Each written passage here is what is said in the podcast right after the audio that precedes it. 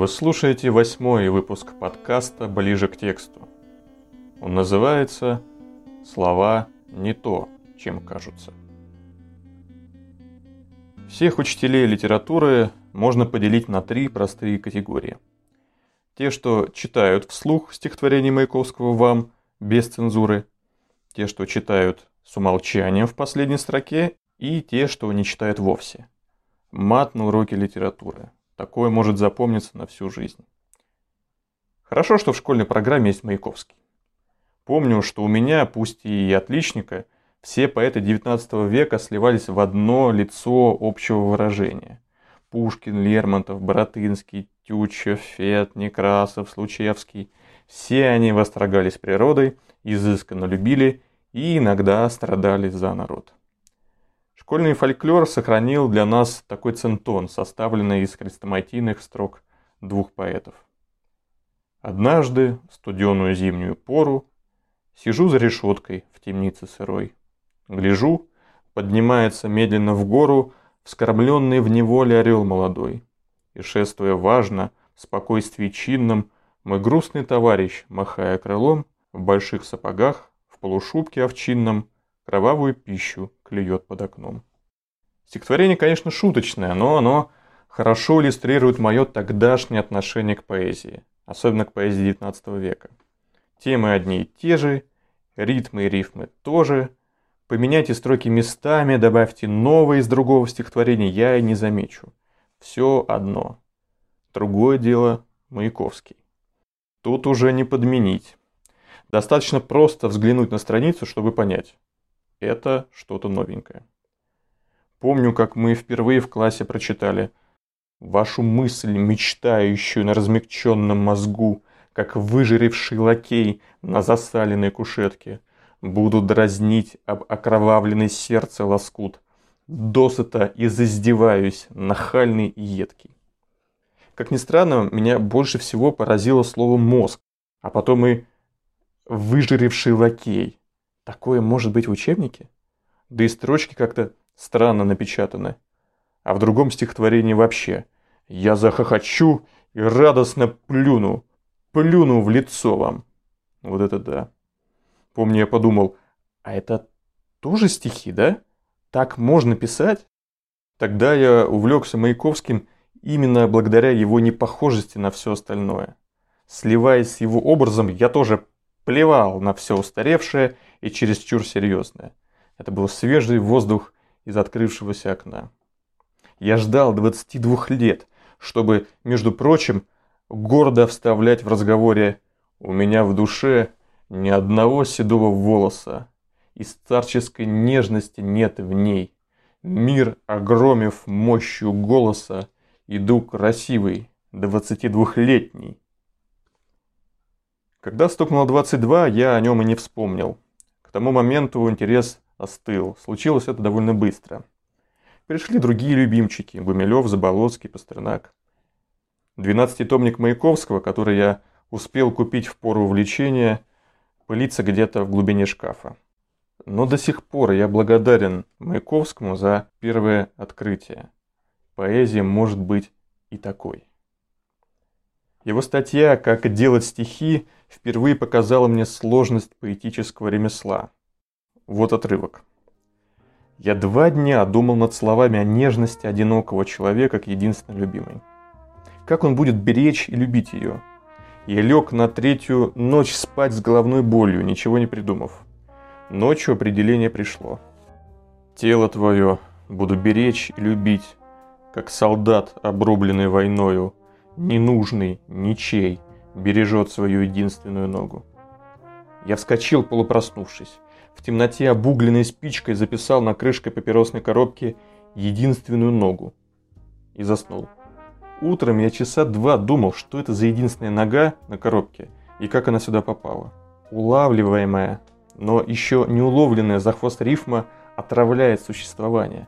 Разговариваешь, не понимая, ешь, не разбирая – и не будешь спать, почти видя летающую перед глазами рифму. Вместе с пониманием сложности приходит и понимание красоты. Не зря в дореволюционных гимназиях большая часть уроков словесности уделялась творчеству. Обычным делом было написание собственных произведений разных жанров или имитация под конкретного писателя. Попробуй сам, тогда поймешь, что это такое. Маяковский открыл для меня эту дверь. Уже позже я понял, что и те поэты, которые сливались для меня в единый образ, тоже революционеры не хуже Маяковского. И каждый по-своему. Но им повезло меньше. Время отдаляет их от нас и делает труднее их стихи. Да и сама поэзия мыслилась иначе. XIX век обходился более тонкими инструментами и прятал их, так как обнаженный прием считался дурным тоном. Для начинающего читателя их ювелирная работа остается просто незаметной. Серебряный век все перевернул с ног на голову. Форма, прием теперь выпячивается наружу. Стихи как бы говорят «Смотри, какой я особенный». В XIX веке революция стиха была тихая, в 20 веке громкая. Но в обоих случаях революция. Французский философ Гастон Башляр писал, что поэзия – это след жизни в языке. Давайте остановимся на этой мысли. Одна из основных задач языка – обслуживать наши прагматические интересы. Мы используем стандартные фразы, чтобы максимально коротко дать знать собеседнику, чего мы хотим. Купи, пожалуйста, пельмени, э, мне холодно, вы выходите на следующей остановке. Набор фраз ограничен и повторяется за дня в день. Это удобно. Для каждой ситуации есть стандартная фраза. Но Наша жизнь не состоит только из типовых ситуаций. Среди будничных дел бывает, что нас поражает какое-то впечатление или мерцает мысль, которая не укладывается в прокрустово ложе штампов. Чтобы ухватить их, выразить требуется будто новые слова или словосочетания. Это может быть чувство к близкому человеку, смутное предощущение событий или подведение итогов прожитых лет. Бродский советовал развивать словарный запас, потому что развитая речь убережет вас от неврозов, вызванных невыраженными эмоциями. Это правда, но дело, конечно, не только в психическом здоровье. Поэт не пропускает те впечатления, которые требуют выражения, и ищет слова, способные их воплотить. В этом смысле стихотворение – это момент полноты жизни, выраженный в языке. Это свидетельство, что человек поднялся над автоматизмом существования и оставил след своего полета. Новые впечатления как будто требуют новых слов. В прямом смысле. Взять буквы и составить из них новые слова. По этому пути шли, например, авангардисты. Но есть и другой, более распространенный путь. Освободить слова от их автоматического значения и придать им живую силу, способную схватить невыразимое. Как же поэты это делают? Рассмотрим несколько примеров. Отдельное слово статично, но если ему найти подходящего соседа, то оно открывается, как шкатулка. Возьмем слово «медленный». Произнесем его. Медленный. Есть что-то неспешное в нем самом, но скорее а, слово нейтрально по отношению к своему смыслу. Вот что происходит с ним в пушкинском стихе. И память юного поэта поглотит медленное лето. Медленное стоит рядом с лето, да, рекой забвения. Слог «ле» удваивается. Слово «медленное» как бы продолжается в следующем слове, вытягивается и на самом деле делается медленнее. Другой пример.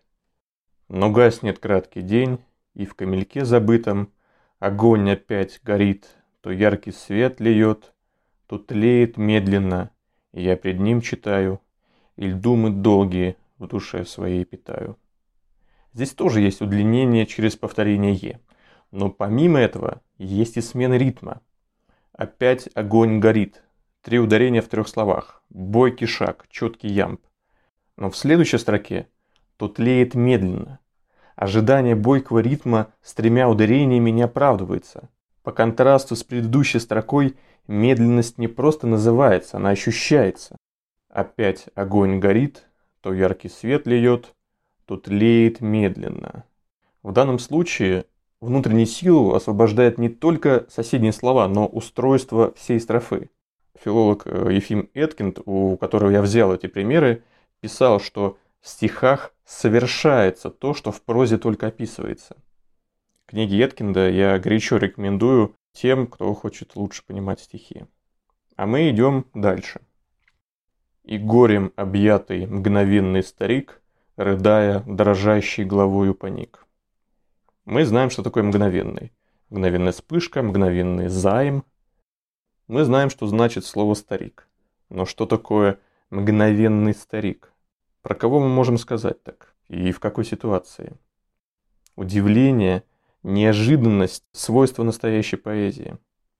А вот Тютчев, чтобы сломать устойчивое понимание слов, любил использовать тройные словосочетания. Например, «И как предчувствие сходящих бурь, порывистый холодный ветер порою, ущерб, изнеможение и на всем, так кроткая улыбка увядания, что в существе разумном мы зовем божественной стыдливостью страдания.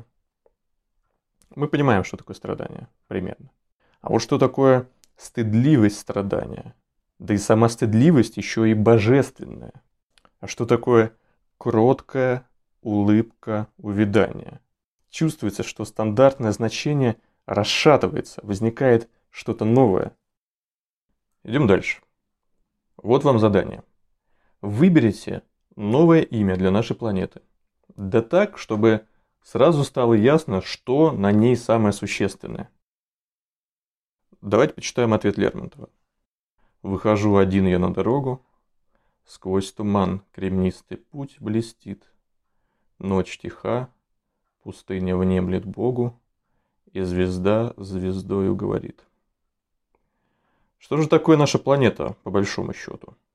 Пустыня. Это ответ Лермонтова. Стоящее в третьей строке слово «бог» изменяет масштаб нашего восприятия, заставляя отбросить все несущественное, обратиться к сути. С точки зрения Бога, наш мир – это пустыня. Из всех возможных слов Лермонтов выбирает именно его – Пустыня здесь это не просто географический объект, это имя нашей планеты, на которой миллионы людей как бы не считаются. Позволь себе цитату из книги Ефима Эткинда «Разговор о стихах». В кавказских стихах Пушкина Лермонтова слову «терек» придана грандиозность.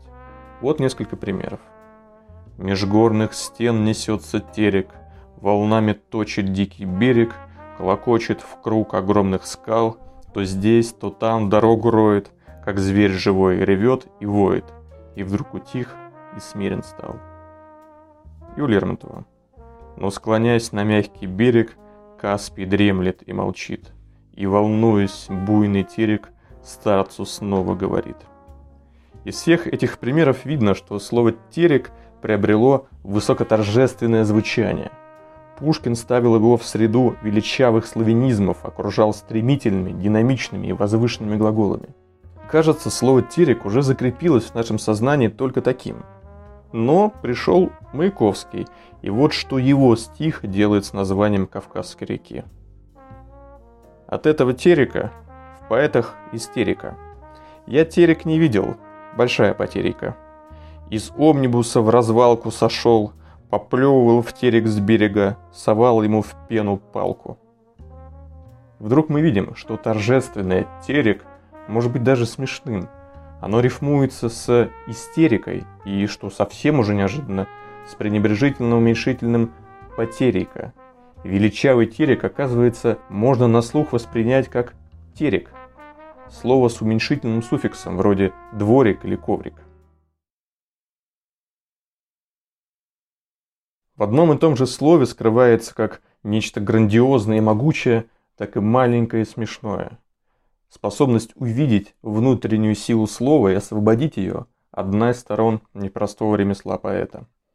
Как писал тот же Маяковский, поэзия – та же добыча радия, в грамм добыча – в год труды. Изводишь единого слова ради тысячи тонн словесной руды. Представьте, что атомная станция обслуживает только дачную баню. Странно, не правда ли? Но именно так мы используем язык. А поэт — это настоящий физик-ядерщик, который использует атомную энергию на полную катушку. А наша задача — читать, перечитывать и удивляться давно знакомым словам, которые уже не те, что были раньше. Давайте быть ближе к тексту. Удачи!